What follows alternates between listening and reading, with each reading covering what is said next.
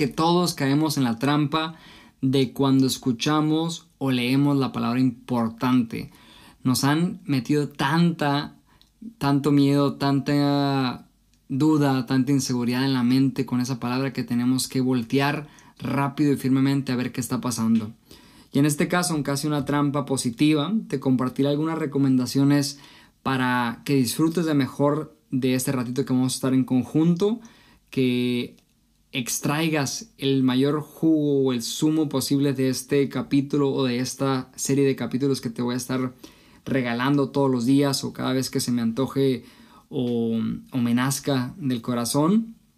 Y por último, ¿por qué no improvisar cinco cosas que me encantaría regalarte y recordarte el día de hoy para que te quedes eh, meditando esos cinco puntos? Ahora me los inventaré, pero de momento las recomendaciones iniciales para el podcast, como te dije, es disfrutar en conjunto un ratito tú y yo. Va a ser una cita privada cada día, cada instante que me escuches y que te escuches porque realmente lo que yo digo resuena ahora mismo en ti te gusta o no te guste, estás recibiendo este eco, esta vibración, esta energía tanto positiva como a lo mejor no tan positiva en otros momentos, pero quiero que lo disfrutes, que te abras, que observes, que analices, que juzgues, porque todo lo que digo no es verdad. Todo lo que digo seguramente sea incorrecto mañana, pasado o antier, y me encantaría que pongas en duda toda esta filosofía, que pongas en duda todo lo que estoy plasmando porque a veces ni yo me la creo y ni yo sé si, no, ni yo sé si es verdad. ¿Por qué? Porque nadie tiene la verdad absoluta. Nadie tiene esa firme convicción de, que es lo que tiene que ser y por eso habla así. Yo por eso también juego, me río, porque me río de mi personaje, me río de las formalidades, me, río del personaje rebelde que está en mí y que no quiere seguir las órdenes y por eso crea estos podcasts locochones. Pero sin duda algo que sí te puedo dejar y que he aprendido hasta el día de hoy es que la única verdad en este mundo es el amor. Y sí vas a decir que cursi, que mamón, pero sin duda el amor mueve montañas, el amor sana, limpia, construye, edifica, unifica absolutamente todo. Y creo que el amor es disfrutar, creo que el amor es simplificar absolutamente todo. Yo siempre digo en mis conferencias, en mis charlas, el miedo complica, el miedo enreda la situación y el amor simplifica. El amor diluye y hace que todo sea más sencillo y más práctico. Entonces me encantaría que lo reflexionaras simplemente y que lo anotes por ahí. El miedo o el ego complica y el amor simplifica. Porque cuando alguna situación de tu vida se esté complicando, seguramente tenga un foco apuntando ahí de miedo o de ego o de algo oscuro. Pero si tu trabajo, si quieres lanzar tu podcast o tu capítulo o tu libro, lo que sea, y está fluyendo y está yendo súper rápido, es porque hay muchísimo amor detrás de esa energía. La recomendación número dos es que en cada capítulo espero que puedas aprender algo, que puedas sanar algo, que puedas transformar algo de ti para ti y algo de ti para los demás porque como te dije en el capítulo número uno, vivo para servir, vivo para servirte a ti, hermanito, hermanita, querido, querida, para que algo que esté dentro de ti tenga que salir, tenga que emerger, tengas que vomitarlo, porque ya no lo aguantas y para eso estoy aquí, para si lo vas a sacar, lo abrazamos y lo pateamos, pero si no lo quieres sacar, ahí te vamos a pinchar todos, hasta tu mente, tu corazón y tu espíritu para que lo saques, porque estamos viviendo la era del despertar espiritual. Y si no sacamos esas piedras de la mochila, tarde que temprano, nos van a causar molestias en los lumbares, en las espaldas, en los hombros, en las cabezas de toda la humanidad. ¿Y para qué cargar con cosas que no necesitamos? Entonces, partiendo de esa base, pues tenemos que empezar a soltar. Así que hoy te invito a que sueltes algo que no te sirve, que sueltes algo que no te suma, que sueltes algo que te está causando molestias físicas, energéticas o espirituales. Tercera recomendación, que todo lo que digo espero que algo mueva en ti. Además de aprender y de sanar o reflexionar, que algo se mueva y si es negativo me encantaría que te moleste y que te incomoda porque creo que esa estocada es un punto, una fibra muy bonita para saber si cambias o te mantienes aferrado en tus creencias.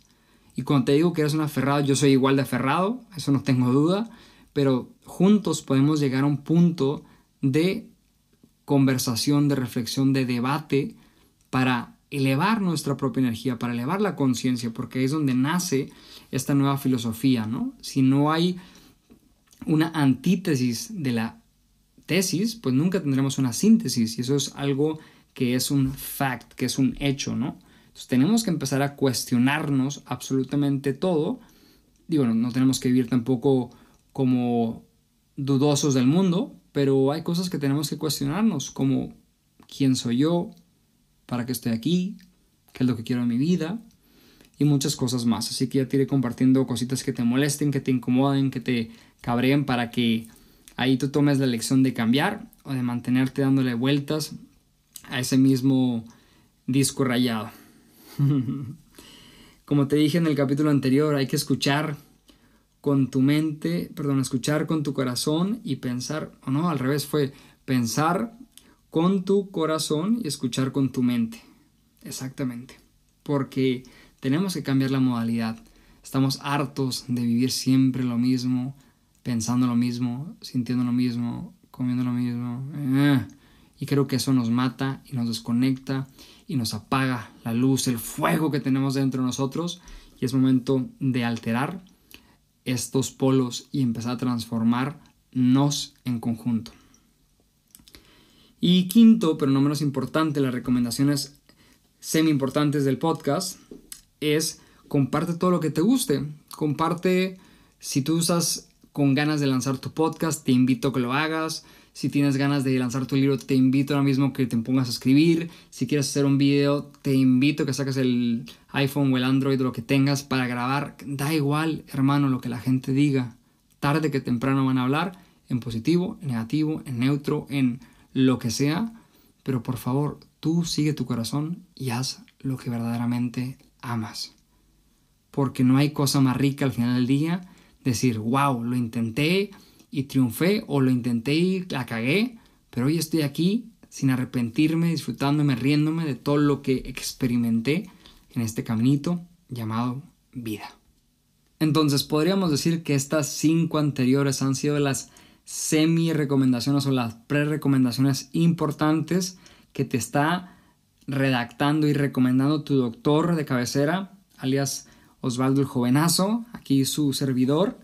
Y ahora te compartiré cinco recomendaciones importantes que el día de hoy las he descargado ahora mismo y siento que son importantes para hablarlas, para meditarlas, para darles la vuelta en este instante.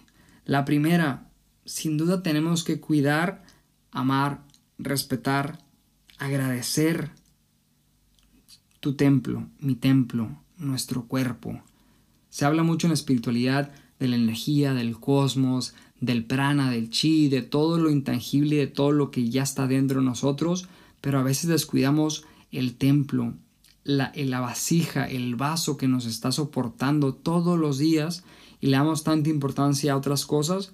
¿Y por qué no cuidar este vehículo? Ojo, no significa que te apegues y que te obsesiones con las formas y las figuras de tu cuerpo.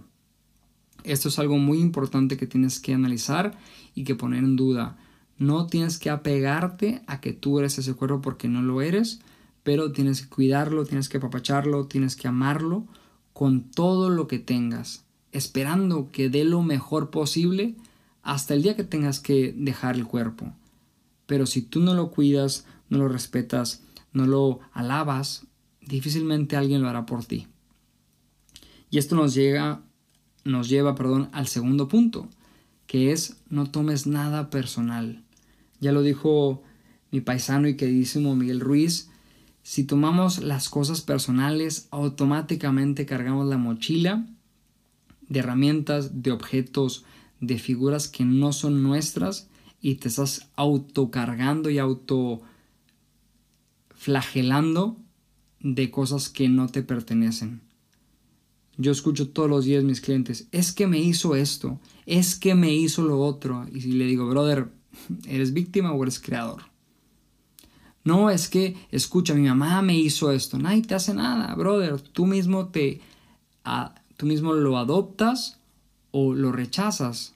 Entonces no tomes nada personal porque si empiezas a fluir, eso ya no será tuyo, será de la persona que te lo quiere entregar o del universo. Así que fluye, por favor, y no te tomes nada personal. Todo es un juego, la vida es un juego. Diviértete, brother, diviértete, hermanita, porque no hay nada tan serio y tan urgente en la vida. Y sí, te lo dice alguien que era diplomático, que era un super abogado y que quería tener todo en regla. Sí, en el mundo, en la Matrix, tenemos que hacer cosas y hay tiempos y hay plazos y hay todo. Pero cuando sales de esa Matrix, te das cuenta que no hay nada personal y que cada uno de nosotros queremos tres cosas. Amarnos, disfrutarnos y sentirnos queridos. Poco más. Literal, poco más. Entonces, simplemente fluye, hermanito. Igualmente, la recomendación número tres te diría, haz algo diariamente de eso que amas. Ya sea comerte un helado, tomarte un café, no nomás físico, ok, ver al sol, meditar, dar un abrazo, hacer el amor, jugar un videojuego, lo que sea. Que da igual lo que la gente diga, no es espiritual, si es espiritual. Esto va un poco en contra también de mis prácticas, pero yo a veces de repente me pongo un capítulo. ¿Por qué? Porque también se vale salir de esa rutina, salirse de esa energía. Ojo, no caer en la trampa de el oasis de la diversión y del entretenimiento que te comenté que te voy a hablar después. Pero hay que tener mucho cuidado porque siempre en el equilibrio Escúchalo bien, en el equilibrio está la felicidad. No en la disfunción ni en la hiperregulación, en el equilibrio. Entonces, si te haces algo diariamente que te alegre y que te haga sentir vivo, pues te va a motivar y te va a inspirar a seguir adelante. Así que no lo dejes y dale otro puntito de luz a eso para que te sientas más conectado. El punto número cuatro es un punto muy delicado porque toda la gente, y, bien lo decía Seneca hace miles y millones de años, decía que no es que no tengas mucho tiempo, sino que pierdes mucho de tu tiempo. Y yo me incluyo en el pasado porque yo decía lo mismo, no tengo tiempo, me falta esto, me falta el otro, y me daba cuenta que me estaba enfocando en aquello que no tenía y no estaba agradeciendo y abrazando lo que me sobraba. Y con esto me refiero al tiempo. Me la pasaba leyendo, meditando, haciendo videos, pero no me enfocaba en lo realmente importante. Y ahí es donde tenemos que dividir qué es importante y qué no es importante en nuestro día a día. Porque tú puedes tener muchas prioridades y tu trabajo y tu jefe y tu pareja y tu novio, pero si tú no sabes qué es importante, por más que yo te diga que eso es importante, pues a lo mejor para ti no lo es. Entonces tienes que empezar a afinar tu propia intuición para que toda esa energía y toda esta conciencia empiece a tener sintonía y coherencia en tu propio andar.